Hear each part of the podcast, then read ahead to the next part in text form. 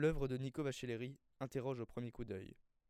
Des animaux, loup, lion, cheval, etc., visiblement sans rapport, jussés sur le flanc sur un moteur, sont dispersés dans l'espace. À première vue, on pourrait croire que les sculptures sont en terre cuite, mais elles sont en fait en résine. L'artiste commence déjà à brouiller les pistes. Et une vidéo tourne dans le fond, où l'on voit les animaux moteurs installés sur des voitures, dont on ne voit pas les pilotes.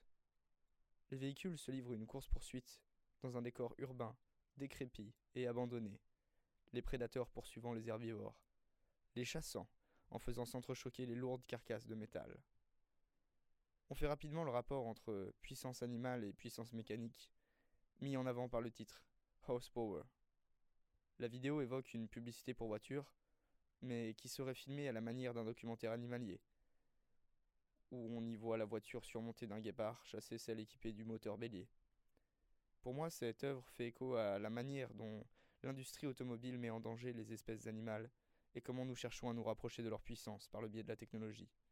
Nico Vachelleris initie une euh, œuvre hybride entre vidéo et sculpture, entre animal et mécanique.